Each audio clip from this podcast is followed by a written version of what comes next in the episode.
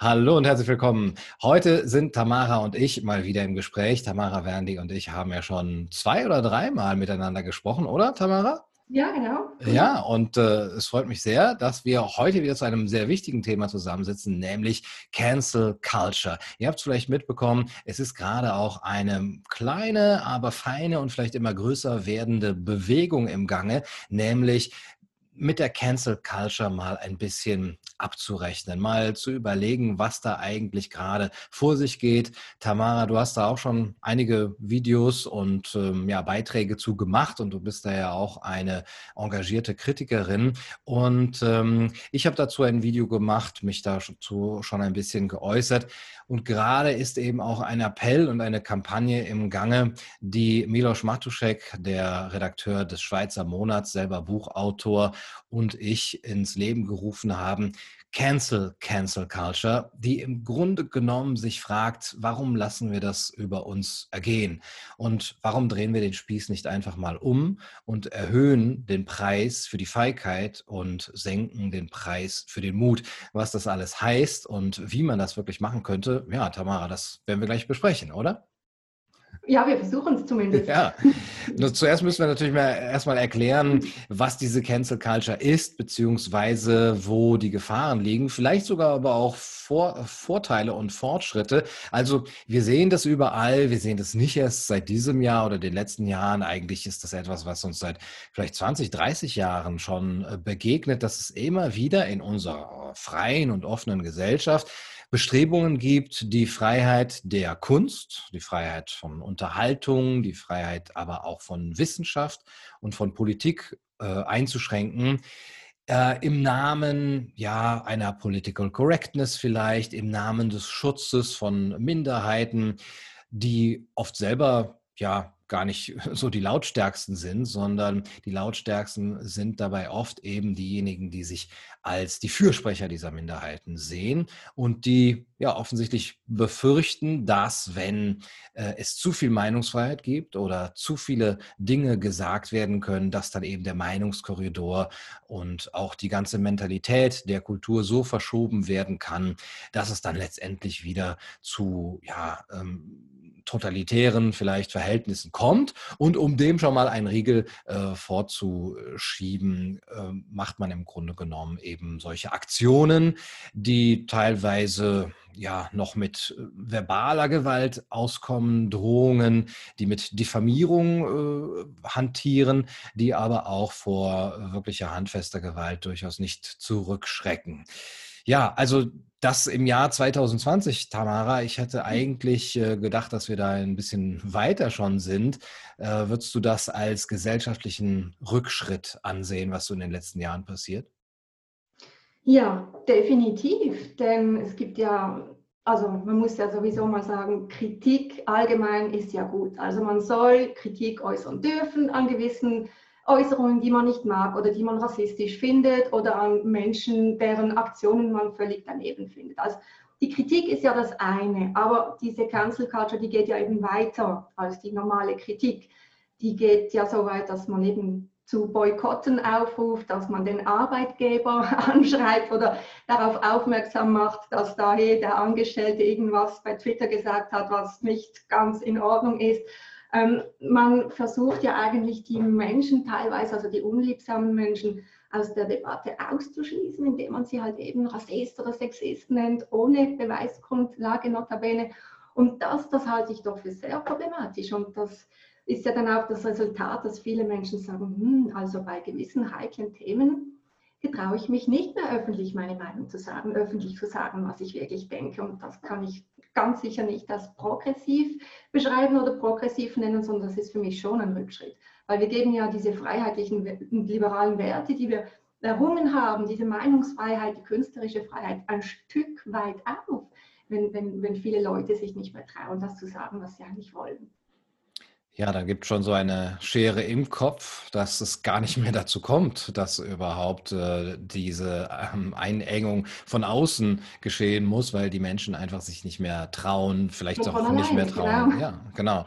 Ja. Äh, vielleicht denken sie es dann auch schon irgendwann nicht mehr, weil ihnen dann nämlich auch die Begriffe fehlen, einfach weil sie das so in sich unterdrücken. Aber du hast auch schon gesagt, ähm, das wird meistens ohne Beweisführung gemacht. Das ist mhm. eigentlich jetzt nicht ein ordentliches Gerichtsverfahren, wo eben der andere auch angehört wird und ähm, wo erstmal vielleicht er auch konfrontiert wird oder auch eben das Gespräch angeboten wird, äh, sondern es wird hier im Grunde genommen schon das Diktum, das Verdikt äh, verhängt, ähm, ein böser Mensch und dann kommen die ganzen Vokabeln. Ähm, was manchmal ist es tatsächlich auch so, dass so ein paar Begründungen mitgeliefert werden, dann werden manchmal irgendwelche, ja, vielleicht Sachen auch aus dem Kontext gerissen äh, und oder es wird sich tatsächlich sogar viel Mühe gemacht, ähm, bestimmte Verbindungen und Netzwerke und Kontakte aufzuzeigen. Und das äh, muss ja dann ein Grund genug sein, um diesen Menschen aus der Diskussion herauszuhalten. Ähm, das Problematische ist aber, wie ich finde, dass die meisten Menschen, die in genau dieser Nahtstelle stehen, zwischen denen, die da die Opfer dieser Cancel Culture sind und denen, die die Täter sind, nämlich die Anbieter von Plattformen, von Bühnen, von Podien, dass die sich meistens entweder gar nicht die Mühe machen, jetzt das alles zu recherchieren und sich vielleicht ein ähm, ausgeglichenes Bild machen oder ein unvoreingenommenes Bild machen, sondern allein aus Angst und Vorsicht äh, schon zurückschrecken und dann sagen, lieber riskiere ich nichts, denn die gehen natürlich immer sicherer, wenn sie sagen, ich cancel das jetzt oder ich gebe diesem Druck nach, als ich äh, äh, halte dem Stand und muss mir dann hinterher anhören, ich sei irgendwie ein Steigbügelhalter für rechtes Gedankengut und so weiter. Für Hetze, für Hass und all das, genau. Mhm. Also das ist halt so, dass der Druck, je nachdem, der wird so stark. Also das sind zwar nicht sehr viele, vielleicht meistens einfach nur ein kleines Grückchen, das da Druck ausübt, zum Beispiel in den sozialen Medien. Aber das kann dann je nachdem eben von den Medien aufgegriffen werden. Oftmals startet ja so eine Empörung auf Twitter, wo ja du nicht bist. Aber ich bin ja dort und habe da, manchmal liegen ja meine Nerven auch blank. Weiß auch nicht, warum ich mir das antue, aber egal.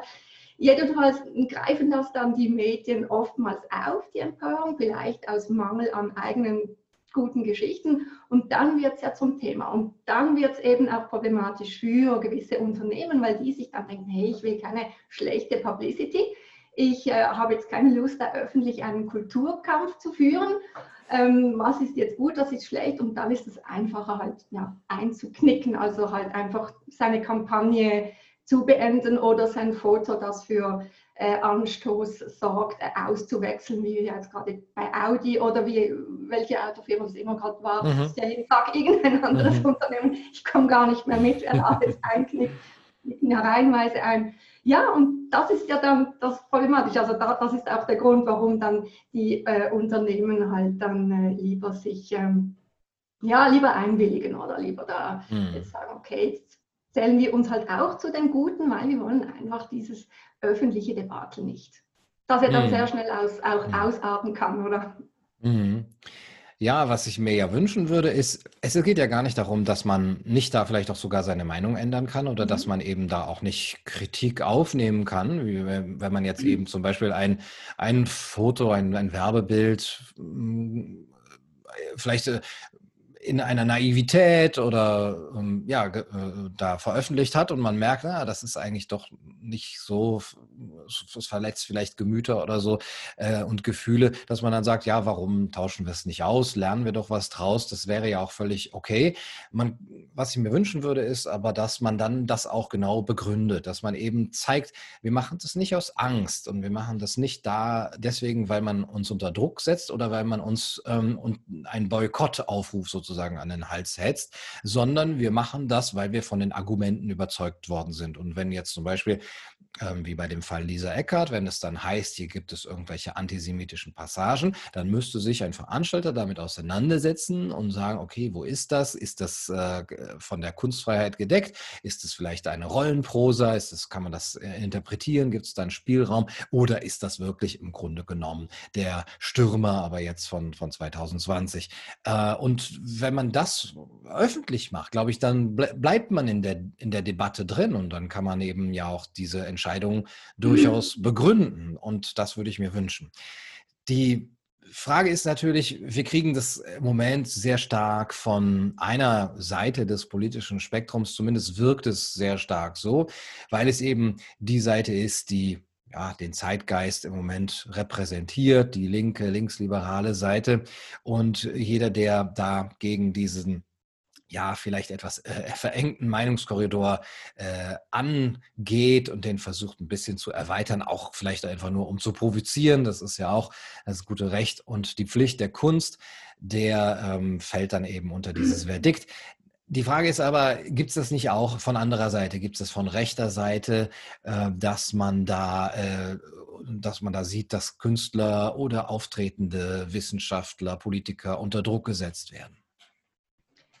Ich glaube schon, dass es die Cancel Culture auf beiden politischen Seiten gibt, also im linken und im rechten Spektrum. Ich meine, wenn man zum, Beispiel schaut, eine Dunja Hayali, die wird teils von der sehr rechten Seite sehr diffamiert, öffentlich verunglimpft und beschimpft und man fordert bei ihr oder beim Sender, hey, nimmt diese Frau endlich, äh, nimmt, nimmt diese Frau endlich das Mikrofon weg, die wollen wir nicht mehr sehen. Also das findet da durchaus statt. Aber ich glaube einfach, dass diese, wie du jetzt gesagt hast, die linke oder linksliberale Seite, da ist das viel ausgeprägter, weil ich lese jetzt ehrlich gesagt sehr selten von rechten oder konservativen Studentengruppen, die jetzt irgendwelche unliebsamen Redner äh, von ihrer Universität äh, verbannen äh, wollen oder sie daran hindern wollen, ihre Rede zu halten, wie man es ja jetzt da mehrmals äh, gehört hat an Universitäten oder sonstige Events jetzt äh, behindern oder verhindern wollen oder sprengen wollen, wie das jetzt eben mehrmals da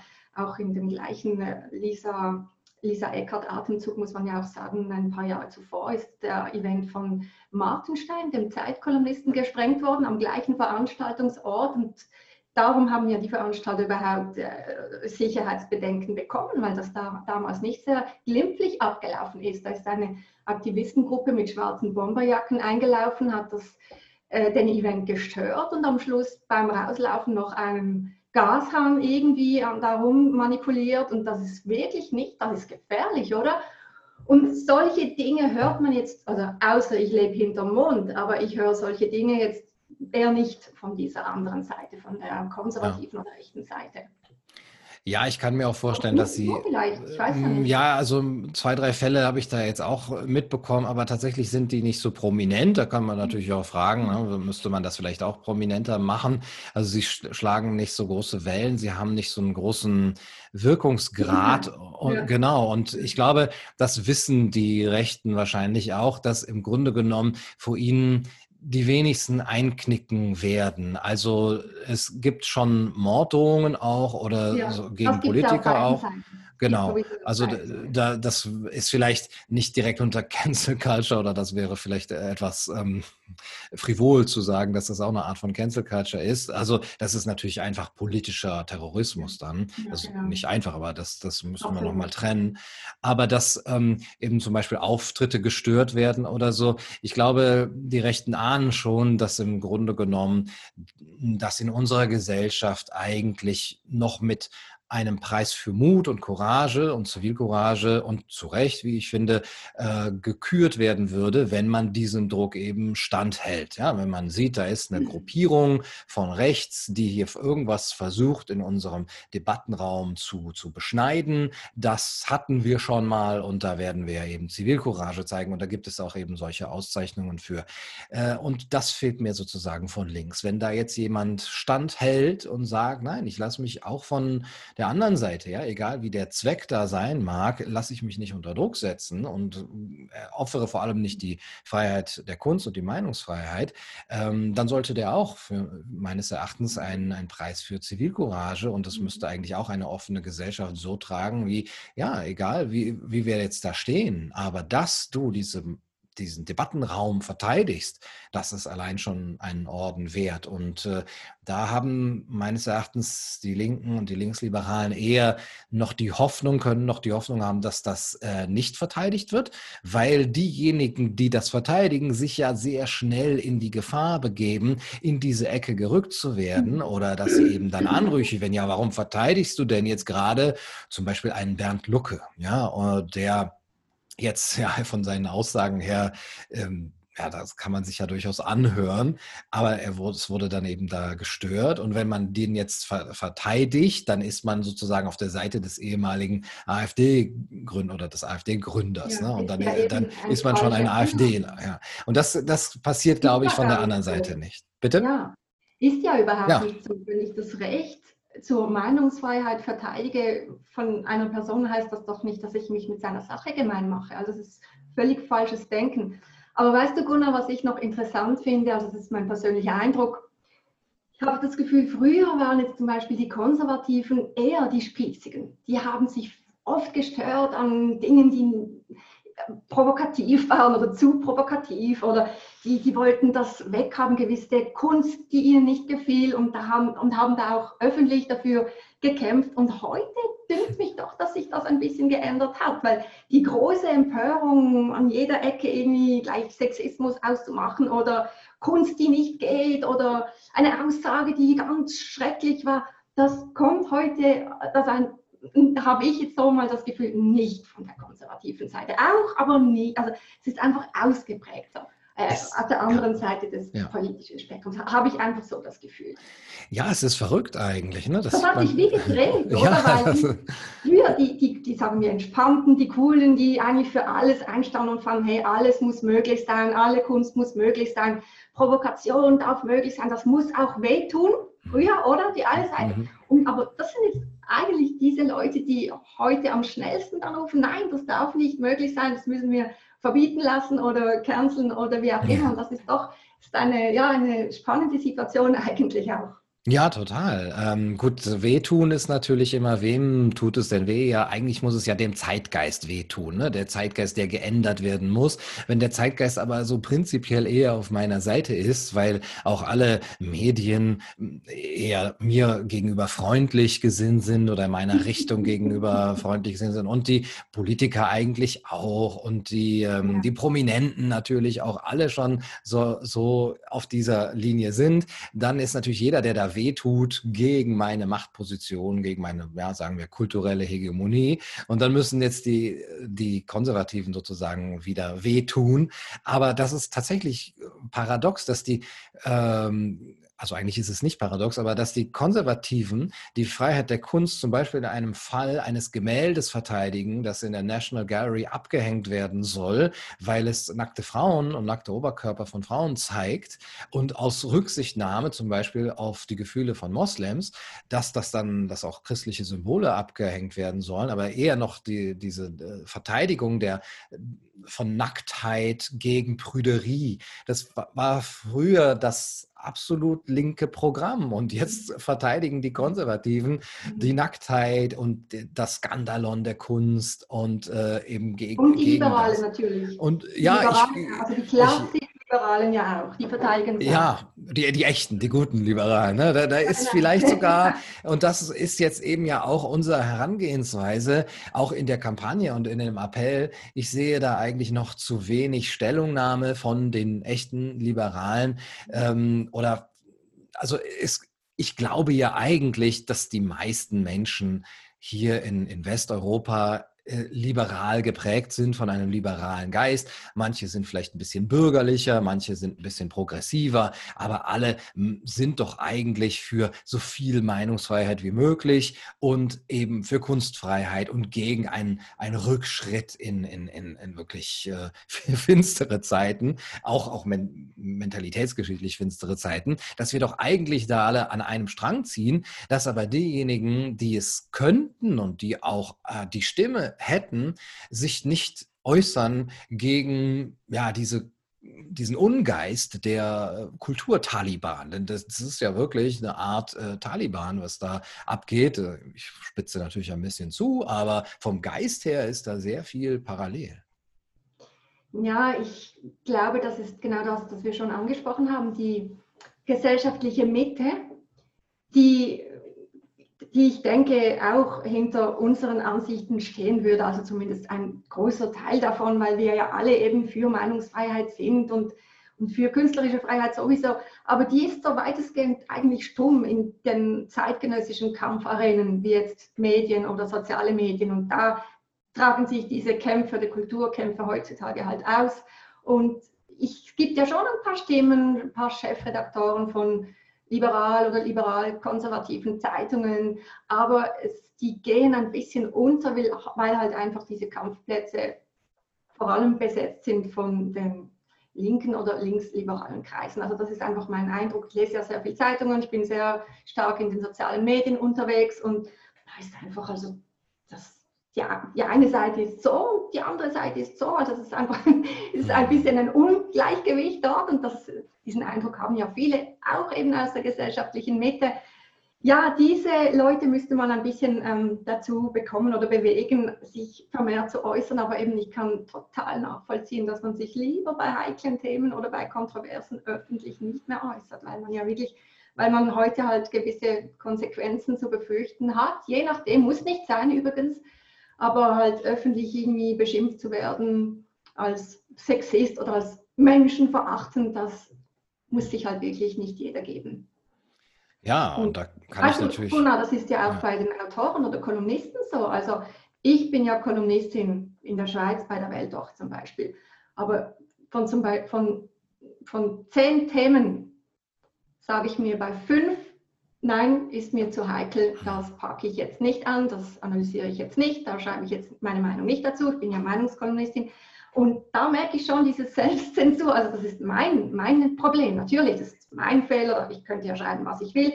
Verbietet mir niemand, das zu schreiben. Das ist schon klar. Also Meinungsfreiheit besteht, weil sonst dürfte ich das nicht schreiben, was ich schreiben will. Aber ich habe kein Problem. Ich kann jederzeit alles schreiben. Also sofern es im Rahmen des Gesetzes ist. Mhm. Aber das ist so die Soft-Variante von dieser Cancel Culture. Ich nenne das jetzt mal Soft-Variante. Hardcore ist ja Deplatforming verlangen bei den Leuten, also aktiv zum Arbeitgeber zum Beispiel gehen und sagen, hey, diese Person darf keine Plattform mehr haben, wir fordern, dass sie abgesetzt wird oder wir mhm. unterschreiben oder wie auch immer. Aber die Soft-Variante ist dann halt eben die, dass Leute mh, hm, sich nicht mehr öffentlich äußern wollen. Und eben, ich bin ja ein, ich bin ziemlich, nicht laut, aber ziemlich, ja, und übersieht mich manchmal nicht auf Twitter. Aber auch da wirklich, ich halte mich sehr zurück mit vielen Äußerungen, mit vielen Meinungen, wenn Thema zu heikel ist, denke ich mir, komm, soll, soll das jemand anders übernehmen? Ja. Ich halte mich da aus, ich will kein Drama. Ja, sehr verständlich, aber wer ja. ist dann der andere, ne, der es übernimmt? Oft sind es dann eben die Rechten, ne, die es machen und dann ja. kommt es in der jungen Freiheit und dann äh, besetzen die das, was wir ihnen ja freiwillig und vielleicht auch aus einem Stück, ich will nicht sagen Feigheit, aber Vorsicht äh, überlassen und äh, gewinnen dann natürlich auch an Land, weil sie sagen, ja, wir sprechen das an. Es ist ganz klar hier ein Missstand zu sehen. Die Leute trauen sich aber nicht, aber weil wir sowieso ja schon aus dem Mainstream Mainstream raus sind und, und auch klar gar nicht mehr gehört werden und vielleicht auch nicht werden wollen, können wir das anpacken. Und für uns ist es gar nicht ein besonderer Mut, weil ne, wir, wir haben eh schon den Stempel drauf. Und das ist eigentlich etwas, was ich auch gerne verändern würde, indem man sagt, wo sind denn diejenigen, die eigentlich auch so denken, aber nur aus Angst oder aus Vorsicht oder aus Furcht dann in einer rechten Ecke zu landen, diese Schere im Kopf schon haben. Und da äh, möchte ich ja eben auch gerne mit diesem Appell und dieser Kampagne etwas ändern. Zum einen, dass man sieht, wir sind viele, ja, Hashtag wir sind mehr. Es ist eigentlich die Mehrheit der Gesellschaft, die doch da eher für ein Augenmaß ist und, und nicht für so hysterische, totalitäre Kampagnen. Und dass man eben auch die Unterstützung bekommt und, und auch den Rückhalt hat, so, so einen psychischen Rückhalt. Und zum anderen aber auch tatsächlich eine, eine finanzielle Geschichte, dass wir durch diese Kampagne auch ähm, Geld sammeln, Unterstützung sammeln, die wir dann an Künstler, vor allem die von dieser Cancel-Kultur äh, Culture betroffen sind, äh, ausschütten, damit die zumindest ähm, sich jetzt erstmal diesen Gedanken nicht machen müssen, okay, wenn ich jetzt da rausgeschmissen werde, wie kriege ich denn die nächsten sechs Monate äh, über, die, äh, über die Runden? Ja? Wie, wie halte ich mich da über, über Wasser? Und wenn man denen das zusichern kann, ihr habt unsere mentale Unterstützung auch von einer breiten Masse der Gesellschaft und ihr habt sogar unsere finanzielle Unterstützung. Wir fangen euch auf. Natürlich müssen die dann immer noch einen gewissen Mut haben, sich da auch in diese Schusslinie zu stellen aber man kann zumindest eben den Preis für den Mut ein bisschen senken, indem wir alle sie unterstützen. Und deswegen haben wir auch diese Kampagne gemacht. Und äh, ja, alle, die das jetzt sehen, können auch gerne in dem Link unten in der Videobeschreibung die Kampagne finden und da äh, unterstützen. Es ist auch da gar nicht so wichtig, dass man jetzt äh, riesige Summen spendet, denn jede Spende ist ja auch nochmal ein Zeichen. Es wird ja dann auch gezeigt, wie viele Leute gespendet mhm. haben. Und das ist auch ein Zeichen, wie viele eigentlich da doch unserer Meinung sind und die Debattenräume und die Freiheit der Kunst ähm, verteidigen wollen. Aber genau da stellt sich ja auch dann die Frage, betrifft das überhaupt, jetzt sagen wir, also ist das ein Thema für die breite Masse, diese Cancel Culture, oder betrifft das vielleicht eher die Künstler, Kunstbereiche, Kunstschaffende, Autoren, Kolumnisten und vielleicht gar nicht so sehr den 0815-Bürger. Also ich stelle mir da manchmal die Frage, ob das vielleicht, äh, vielleicht gar kein wirklich wichtiges Thema ist, weil ja, wenn man da nicht will mitdebattieren und irgendwie Angst hat vor Konsequenzen, dann sagt man halt einfach nichts und haltet das Maul. Eigentlich einfache Lösung. Darum weiß ich gar nicht, ob das vielleicht ein, ein gesellschaftliches, ein großes, wichtiges gesellschaftliches Thema ist für die Gesamtgesellschaft. Ich bin mir manchmal gar ja. nicht sicher. Vielleicht ist das einfach für uns, jetzt für uns beide ein wichtiges Thema. Ja, ja. ja, das ist schon so, glaube ich, weil die, die meisten sind ja erstmal nicht davon tangiert. Dann sind sie vielleicht indirekt tangiert, wenn sie im Theater ein bestimmtes Stück nicht sehen können, weil es abgesetzt worden ist äh, aus Angst.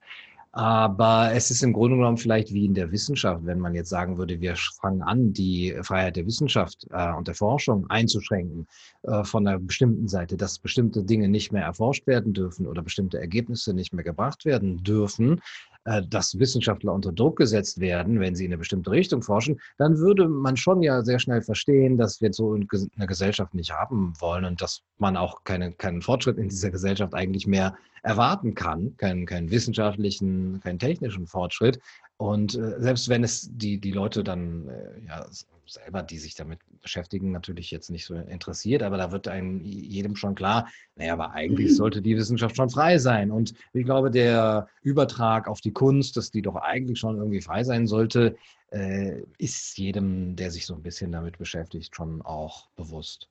Das stimmt, aber weißt du, jetzt kann man ja argumentieren und das tut jetzt die eine Seite zum Beispiel auch, dass hm, also der Dieter Nuhr, der ist ja gar nicht gecancelt worden, der hat ja immer noch seine Sendung im ARD oder ZDF. Auch die Lisa Eckert, die hat noch nie so viel Aufmerksamkeit und Artikel erhalten wie gerade jetzt. Also was redet ihr überhaupt von einer Cancel Culture? Die sind ja alle noch da, die haben alle ihren Job. Also eben, sie sehen das oder sie leugnen es quasi ab oder machen sich lustig darüber.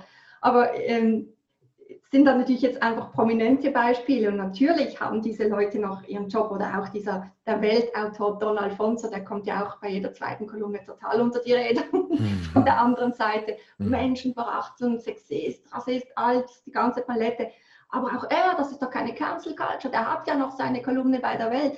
Die vergessen dann halt, ja, natürlich hat er die noch und der Nur, der hat auch noch seinen Job aber auch nur, weil ihre Arbeitgeber nicht eingeknickt sind. Hm. Darum haben sie ihre Jobs ja. noch, ihre ja. Kolumne. Und nicht, weil die Empörten äh, sie nicht canceln wollen. Das ist ja der große Unterschied, weil wenn, wenn, wenn wenn, wenn diese, äh, ja eben die Welt jetzt bei Don Alfonso oder das ZDF, wenn die da jedes Mal den Forderungen nachgeben würden, dann gäbe es ein paar Künstler wahrscheinlich nicht mehr so auf der Bildfläche, oder?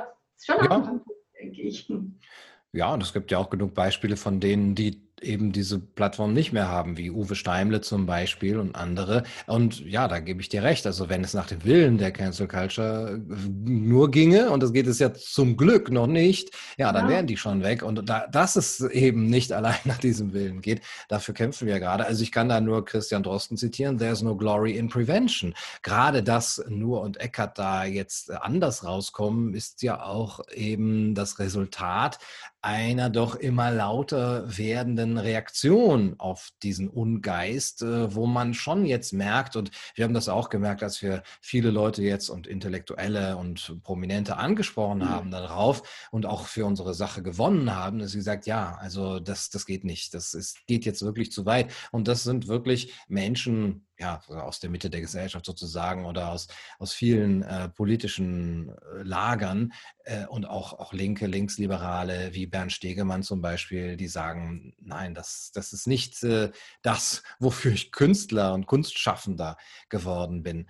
Aber äh, was mich. Auch, bist du eigentlich auch, Gunnar, betroffen von der Cancel Culture? Also hat jemand schon mal gedacht, hm, ich muss mal dem Arbeitgeber äh, von Gunnar Kaiser, muss man dahin, mal einen Anruf starten, mal den warnen, was der so für Videos produziert hat. Ja, das, ist, das, das, das passiert tatsächlich. Allerdings ist das immer so stümperhaft. Äh, und anonym erstmal stümperhaft geschrieben, schon von der Rechtschreibung her und auch von der Begründung her, vor allem von der Begründung her, dass da nichts draus, draus wird, sozusagen. Ähm, Aber du hast es schon erlebt. Ja, ja, genau. Also, weil das ist schnell gemacht, ne? Und es gibt offensichtlich Menschen, die da äh, zum einen Zeit genug haben und zum anderen sich da, glaube ich, auch eben berufen fühlen, die, ich weiß nicht, ob sie sich wie, wie die nächste Sophie Scholl vorkommen oder so, wenn sie sowas machen in ihrem Stübchen und ah, jetzt schreibe ich hier diese Mail an den Arbeitgeber.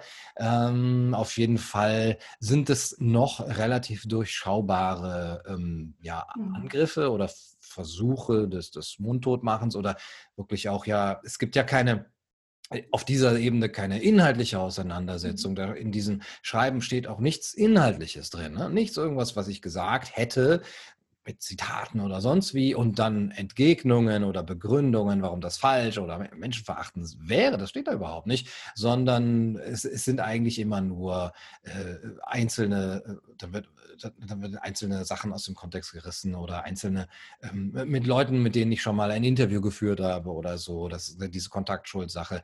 Aber ähm, ja, auch da ist, äh, solange der Zeitgeist nicht vollkommen einknickt und wir, da vollkommen Sklaven dieser, äh, die, dieser, dieser, dieses mentalen Terrors werden, äh, ist da zumindest noch. Also wir, wir brauchen ja auch, und das ist eben auch das Wichtige bei dieser Aktion, ein Immunsystem in der Gesellschaft, dass wir die Freiheit zulassen können und dass wir dann natürlich auch, ja, vielleicht Krankheitserreger, wenn man dieses Bild überhaupt noch nehmen darf, also im Sinne von anderen Meinungen, von falschen Meinungen, ja, was immer das ist, dass wir das zulassen können, dass wir dadurch stärker werden, dass wir lernen, die argumentativ zu äh, auszuhebeln, wenn sie, mhm. wenn sie eben gegen uns sprechen, ne? dass wir sie aber erstmal zulassen und dass wir merken, dass wir immer schwächer werden, je mehr wir uns zurückziehen, einkapseln, einengen, wie, weiß ich nicht, Marcel Proust, der sich irgendwie in Korkwände eingeschlossen hat, damit er nicht vor irgendwelchen, von irgendwelchen Erregern da äh, ähm, infiziert wird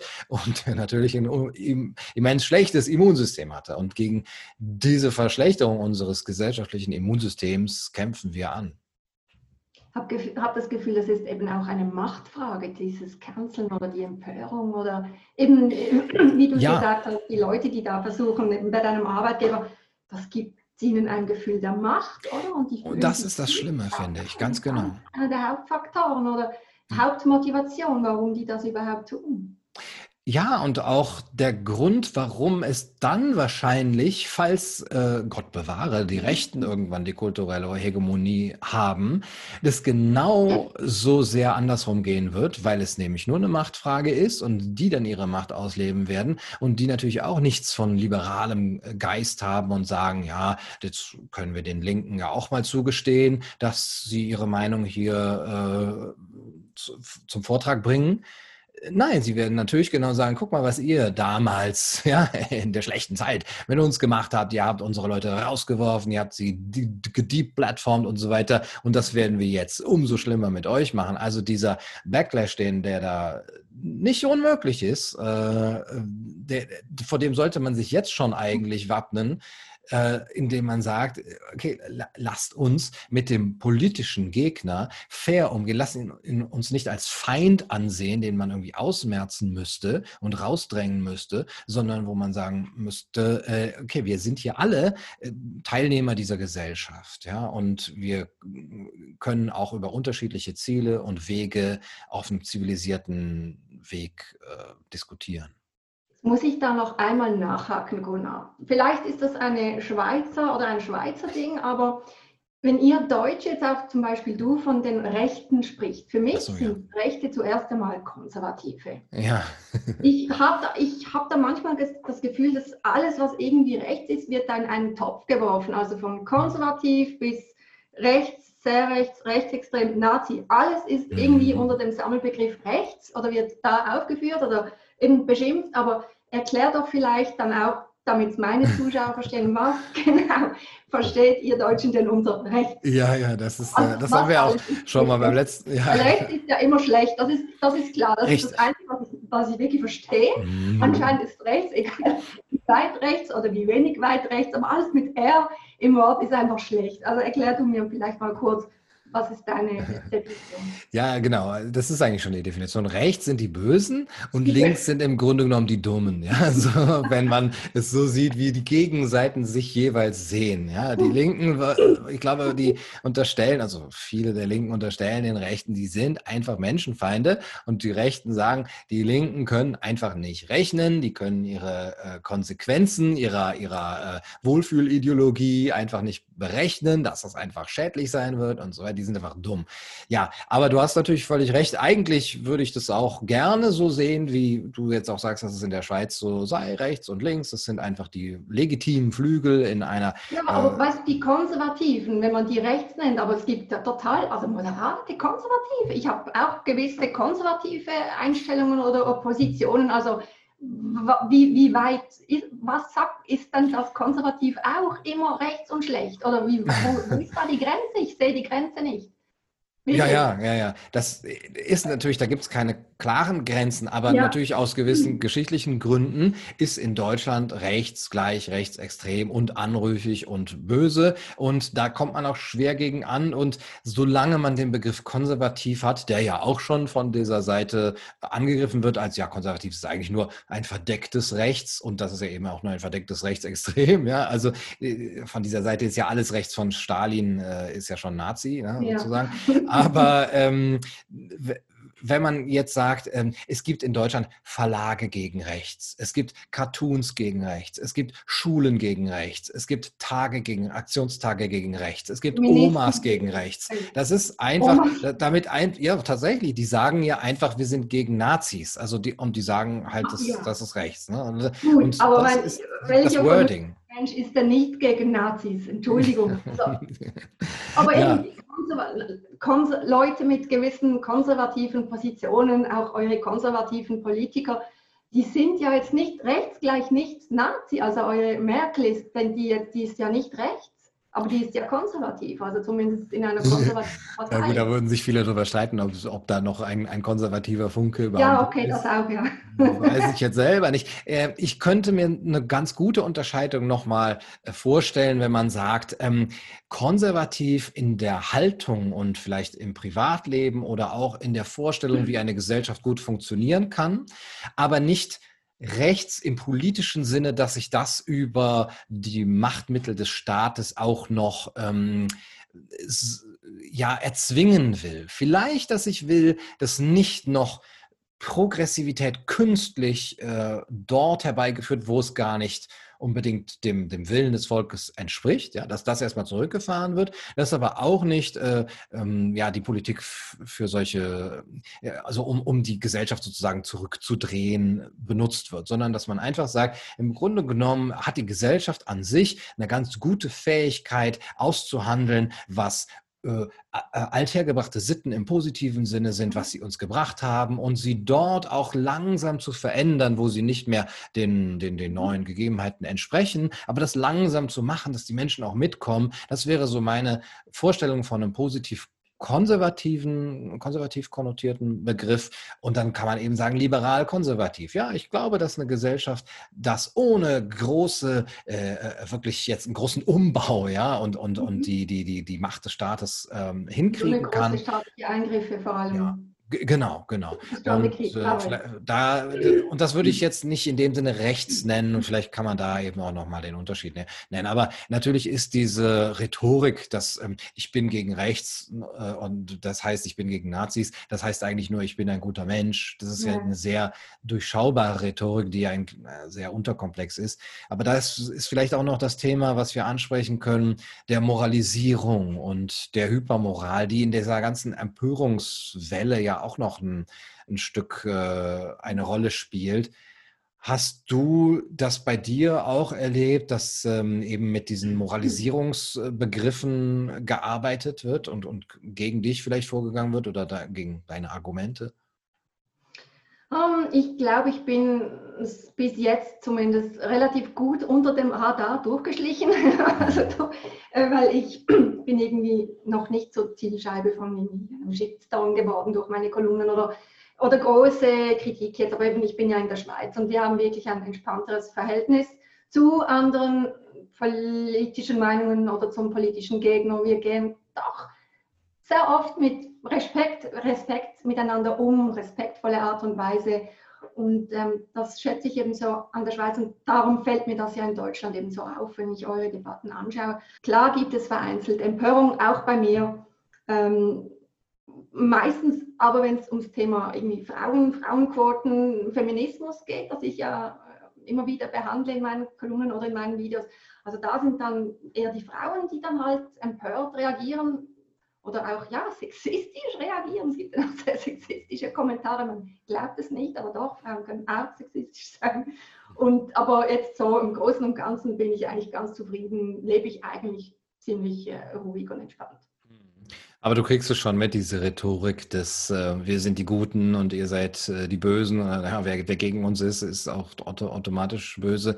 Ja, und da ist ja die, die Frage, warum, warum ja. passiert das? Also was ist da äh, der Mechanismus dahinter? Und, und, und manchmal frage ich mich auch wirklich, also das ist ja so eine Gesinnungsethik und man, man, man zeigt damit, wer man ist und wofür man steht und hat so eine Haltung. Aber ist man wirklich zufrieden damit? Fühlen sich diese Leute wirklich besser, wenn sie jemand anderen äh, beschimpfen, angreifen und, und äh, fühlen sie sich dann als Widerstandskämpfer? Was, was denkst ja, du? Wahrscheinlich kurzfristig fühlen sie sich schon sehr gut dabei, weil es gibt ja immer riesen Applaus. Also es gibt so ein bisschen die, die einfache Regel, wenn du Twitter-Karriere machen willst, eben schreibst du Tweets gegen Trump, schreibst du Tweets gegen rechts, schreibst du Tweets gegen äh, die AfD, äh, schreibst du Tweets für den Feminismus, also all diese Dinge gut und schlecht, da kriegst du wahnsinnig Applaus und das ist ja schon die Motivation, warum die Leute da überhaupt mitmachen, oder um sich dann gut zu fühlen. Was ich mich allerdings frage, Gunnar, und vielleicht hast du da eine Antwort, ähm, diese Empörung, die gab es ja früher auch schon. Leute waren auch früher schon empört, wollten Dinge weghaben, äh, haben sich äh, ausgesprochen, sehr laut ausgesprochen gegen Dinge, gegen unliebsame Dinge oder un, unliebsame Menschen. Aber ich, frage mich einfach, was der Unterschied ist zu heute. Warum ist das heute so ein Thema? Oder ist das heute stärker als früher? Oder ist das nur unser Eindruck? Haben wir diesen Eindruck durch das Internet? Ist der Internet, mhm. Internet der Brandbeschleuniger und darum quillt das jetzt alles so hoch und wir sehen das plötzlich so vor unseren Augen, was wir früher vielleicht nicht, nicht so mitbekommen haben? Ja, das ist eine interessante Frage, weil ich zum einen glaube, dass es immer schon schlimm war, oder sagen wir vielleicht mindestens ab den 60er, 70er Jahren, wo es ja auch im, im also in Deutschland im Rahmen der, der radikalen Erlasse und äh, der RAF des, des Terrors, äh, dann im Grunde genommen so eine Art Gesinnungs Spitzelei gab von, von Seiten der damals dann Konservativen und äh, der Medien auch, des Springer Verlags und der Politiker, äh, auch eben gegen Leute wie Heinrich Böll äh, oder Uwe Jonsson. Und Heinrich Böll, der sich einfach dafür ähm, stark gemacht hat, dass man äh, eben zum Beispiel den, den RAF-Terroristen, dass man äh, den sozusagen nicht vorschnell, dass man die nicht vorschnell verurteilen darf, sondern dass die auch ein mhm. äh, faires Gerichtsverfahren verdient haben. Ja? Und genau das Gleiche sozusagen, wenn man sich, äh, ne, dann hat er sich gemein gemacht mit dem linken Gesindel und der hat auch Hausdurchsuchungen bekommen. Er musste er ist, ist, dann gefliehen, er musste fliehen aus Köln äh, teilweise und äh, wurde in seiner Arbeit behindert. Und äh, das, was wir, wir haben heute hier Heinrich Böll Gymnasien, wir haben einen Heinrich Böll Preis, der von den Grünen mhm. Oder die Heinrich Böll Stiftung.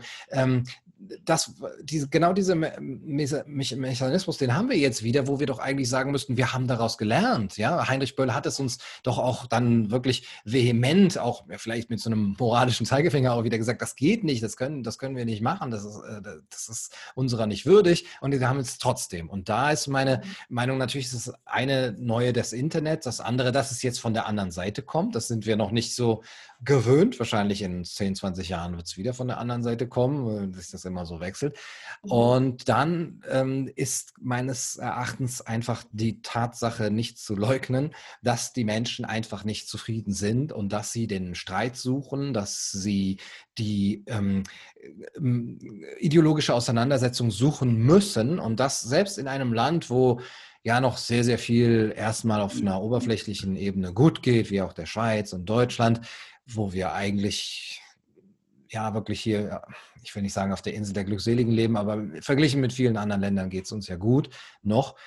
Wo man dann sagen müsste, wir, früher haben wir uns gestritten wirklich ähm, da, äh, gegen, gegen Nazis, ja, und, und da, da war der, der Widerstand da und die ideologische Auseinandersetzung zwischen zwischen wirklich gewichtigen Themen. Mhm. Und heute streiten wir manchmal mhm. über Dinge, die so kleinlich sind. Und das ist, glaube ich, einfach ein, ein, ein, ein Phänomen, dass die Gesellschaft immer streiten muss. Und wenn die großen Themen eigentlich weg sind, ja, wir haben das Frauenwahlrecht und wir haben keine Sklaverei und ne, wir haben eigentlich diese großen Themen für uns erstmal gelöst, dann wird es halt, geht es halt um die kleinen Themen. Dann geht es um Gender-Sternchen und dann geht es um Gender Pay Gap und äh, ja, ja, das ist vielleicht, äh, müssen wir einfach damit leben, mit diesem Mechanismus. Ist wirklich ein guter Punkt. Das ist wahrscheinlich ein Wohlstandsproblem. Ja.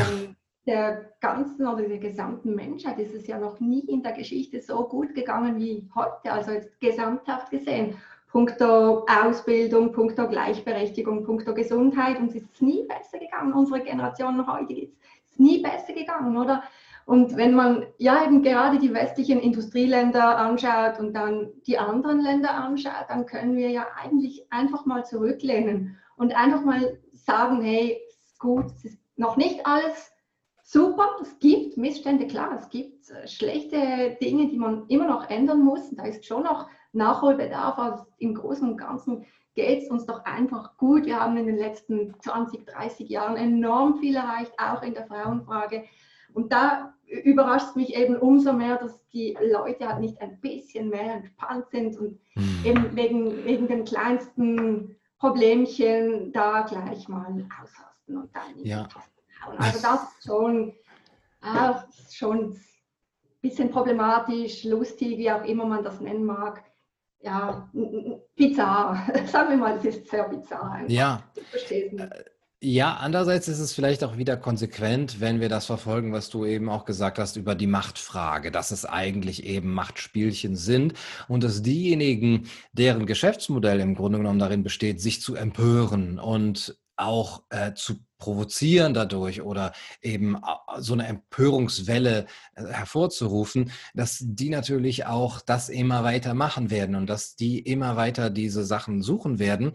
Und ähm, gerade bei dieser Sicht auf die Welt, wie es läuft doch eigentlich, lief es doch in den letzten 30, 40 Jahren gesamtgesellschaftlich, global in eine gute Richtung, wenn wir uns Entwicklungen wie die mhm. Armut mhm. oder äh, die Analphabetisierung, also die Alphabetisierungsrate und so weiter angucken.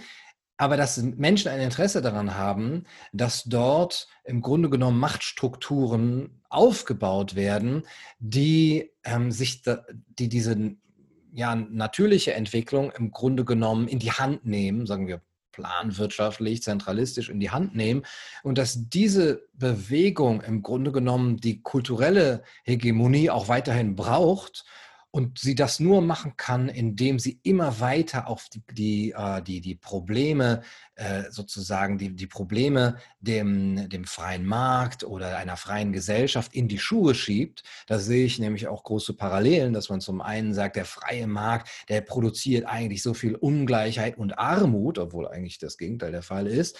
Und zum anderen die freie Gesellschaft oder die Kunstfreiheit, die produziert so viel Diskriminierung und äh, dass eben unsere Mentalität sich irgendwie zurückentwickelt und so weiter. Da würde ich eben auch sagen, das Gegenteil ist der Fall. Fall, mhm. um für sich selber, für die eigene Seite die Machtposition zu behaupten, wir sind diejenigen, die euch davor retten werden. Zum einen mit einer schön eingehegten, politisch korrekten Kunst- und, und, und Medienlandschaft und zum anderen eben auch mit, mit einem zentralistischen, planwirtschaftlichen Staat. Ja. Das ist jetzt so meine, meine, meine Verschwörungstheorie, das alles zusammenzubringen. Also ich sehe da gewisse Parallelen, sagen wir so. Verschwörungstheorie.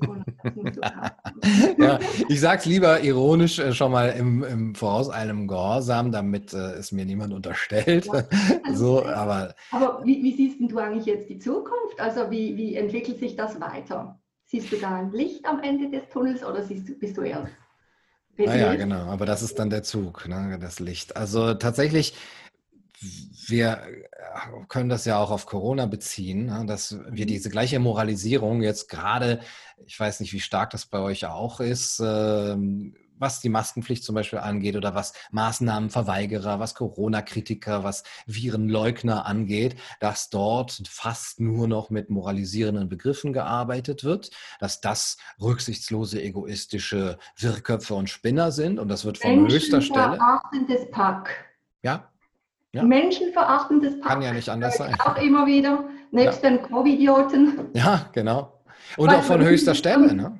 Ja, natürlich. Und da muss man ja auch unterscheiden, es sind ja nicht alles Corona-Leugner. Sie kritisieren einfach bestimmte sehr strenge Maßnahmen, weil nicht einfach, weil sie Freude am Kritisieren haben, sondern weil sie wahrscheinlich selber von diesen Maßnahmen existenziell betroffen sind. Mhm. Also da kenne ich viele Selbstständige, ich bin ja auch eine Selbstständige seit 20 Jahren. Uns treffen diese Maßnahmen halt anders, also nicht nur uns, auch natürlich normale Arbeitnehmer. Und, und ich glaube, das ist das Hauptanliegen der Leute, die sich da ein bisschen wehren. Und wenn man sie dann alle pauschal als Covidioten beschimpft, ich weiß halt einfach nicht, ob man da wirklich ähm, Gehör, sich Gehör verschafft bei diesen Menschen. Also die, ich denke jetzt mal, keiner zieht seine Maske öfters an, weil er jetzt da im Internet oder von den Politikern als Covidiot beschimpft wird. Keiner. Keiner ändert seine Ja, meinst du? Ich, also ich habe schon das Gefühl, dass dieser Druck, dieser soziale Druck wirkt. Wenn man beschimpft wird, ist, wirkt das sich positiv aus auf dich? Ich glaube, das ist eher, da entsteht wahrscheinlich eher noch die Abwehrhaltung oder die mm. Trotzhaltung, je nachdem. Kann ich, ich mir jetzt vorstellen. Aber ich glaube, es soll auch Konformität herstellen. Es soll Fügsamkeit äh, herstellen, dass zumindest die anderen, die jetzt so eher so, na, eigentlich finde ich die Maske doof und die hören, oh, aber wenn ich die nicht anhabe, dann werde ich als Covidiot beschimpft, na, ziehe ich sie lieber an. Also zumindest sind es, glaube ich, die abschätzigen Blicke und auch tatsächlich Beschimpfungen jetzt im, im öffentlichen Personennahverkehr. Das, das höre ich jetzt von allen Seiten. Man wird richtig angemacht, ja, und auch, auch, auch nicht mehr auf zivilisierte Art, äh, wenn man, da wird nicht gefragt, ja, hast du vielleicht einen Attest, hast du ein gesundheitliches Problem, dass du keine Maske tragen kannst. Und, das ist es ja genau, weil ich bin ja auch fürs Maskentragen. Ich finde es kein Problem, die Maske im, im, im Geschäft oder beim Einkaufen zu tragen, wenn damit die Leute ihre Geschäfte offen lassen können. Also kleines Opfer für, für eine große Sache, finde ich, damit sie nicht ihre Existenzgrundlage verlieren. Also völlig okay. Aber eben, wie man mit gewissen Menschen umgeht, oder der Ton, das ist der, der mir einfach ein bisschen auffällt. Und je nachdem ist halt auch wieder eine Verunglimpfung oder einfach eine öffentliche Beschimpfung. Und klar, okay, ich werde beschimpft jetzt, wie du sagst. Vielleicht motiviert mich das, die Maske hier zu tragen. Aber eigentlich an meiner Grundeinstellung ändert es ja nichts. Und vielleicht mache ich das ja, ja auch nur, wenn ich das Gefühl habe, jemand schaut, aber ich gebe mir sonst keine Mühe. Also mhm. ich habe einfach Beschimpfung oder Diffamierung habe ich einfach noch nie für die beste Lösung gefunden, um irgendetwas Gutes zu erreichen. Das kann ich mir einfach nicht vorstellen. Da muss Nein. es doch einfach andere Wege geben. Ja, und in so einer Gesellschaft will man ja auch nicht leben. Will, glaube ich, eigentlich auch selbst der, der Corona-Maßnahmen-Befürworter eigentlich nicht. Ne? Aber er schüttelt wahrscheinlich auch den Kopf über die Rücksichtslosen äh, und, und sagt, ja, warum ist das nötig, dass ich jetzt hier rumschimpfen muss? Ne? Und er wünscht sich dann natürlich den starken, durchgreifenden Staat, der auch eben seine Empfehlungen, wie Wieler sagte, erstmal äh, nicht hinterfragt äh, lässt und auch der sie durchsetzt. Und da bin ich halt so ein bisschen skeptisch oder pessimistisch, was die Zukunft angeht, weil jetzt diese Moralisierung auf einmal jeden betrifft betrifft. Jeder muss sich dazu irgendwie stellen. Man muss sich entweder fügen oder man muss äh, wirklich auch nicht nur abnicken, sondern auch so innerlich davon überzeugt sein. Äh, oder man wird beschimpft und man wird eben. Ja, es gibt eigentlich Opfer. nur noch die zwei Seiten, es gibt gar keinen Mittelweg mehr. Also mhm. so fällt es mir auf. Entweder bist du hier mit uns und dann hast du alles, was wir finden, auch so zu finden und zu akzeptieren und zu unterstützen und zu bejahen. Oder du bist gegen uns, aber so einfach ist ja nicht immer. Also ich bin ja auch für bestimmte Punkte und Maßnahmen all das gut und vielleicht muss der Staat halt bei gewissen Veranstaltungen immer blockieren und sagen, nein, hier und nicht weiter und dann müssen wir einschreiten, weil die Menschen das vielleicht aus der puren Eigenverantwortung nicht tun. Das ist mir schon auch klar. Aber es gibt ja schon auch es ist nicht einfach immer alles schwarz und weiß, es gibt noch die Grautöne und das scheint mir ein bisschen zu verschwinden heutzutage. Es ist immer alles gut oder schlecht, du bist für mich oder du bist gegen mich, aber so, so einfach kann es doch nicht sein, oder?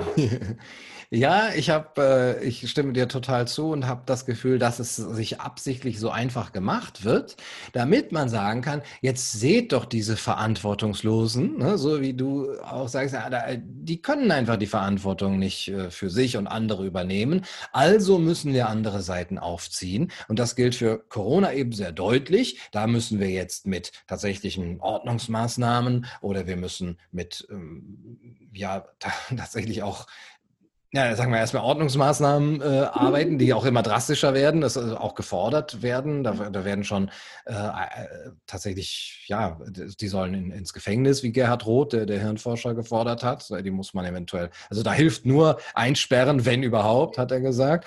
Und ähm, da werden dann Wasserwerfer gegen Demonstranten, gegen Corona-Demonstranten gefordert.